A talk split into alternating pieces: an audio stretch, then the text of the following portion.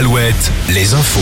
Fabienne Lacroix, bonjour. Bonjour Arnaud, bonjour à tous. C'est d'abord la météo avec un mercredi printanier, voire presque estival hein, sur le Grand Ouest, avec des maxis compris cet après-midi entre 16 et 27 degrés de Brest à Bordeaux, 23 degrés attendus en Touraine, sous un ciel le plus souvent dégagé et ensoleillé. Des nuages persistants en revanche sur la Bretagne, hein, des nuages qui pourront parfois déboucher sur des averses. La terre a tremblé hier soir en Charente-Maritime, secousse de magnitude 3,3 avec un épicentre situé près de Sainte. Pas de dégâts à déplorer. Une onzième journée de mobilisation contre la réforme des retraites est programmée le 6 avril prochain. Hier, on a encore manifesté partout dans le pays, entre 740 000 et plus de 2 millions de manifestants selon les sources. C'est presque deux fois moins que lors de la précédente journée de mobilisation, jeudi dernier.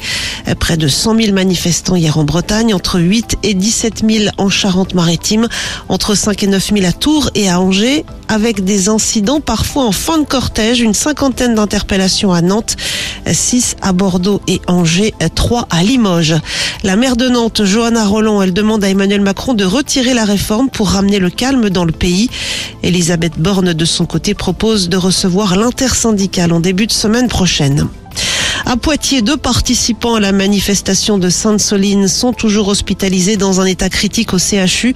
Selon le procureur de Niort, l'origine de leurs blessures reste toujours inconnue. Seule certitude, elles sont intervenues dans le cadre d'une manifestation où le maintien de l'ordre était assuré par les gendarmes. Les enquêtes vont donc être transmises au parquet militaire de Rennes. De son côté, la préfète des Deux-Sèvres conteste les informations selon lesquelles les forces de l'ordre auraient empêché le SAMU d'intervenir samedi pour porter secours à des manifestants manifestants. Les sports avec le foot, zéro partout hier soir à Vannes entre l'équipe de France Espoir et la Bretagne et l'Espagne. Il s'agissait du dernier match de préparation des Bleuets avant l'Euro qui débutera en juin prochain. En basket, Limoges s'incline à Dijon pour le compte de la Click Elite.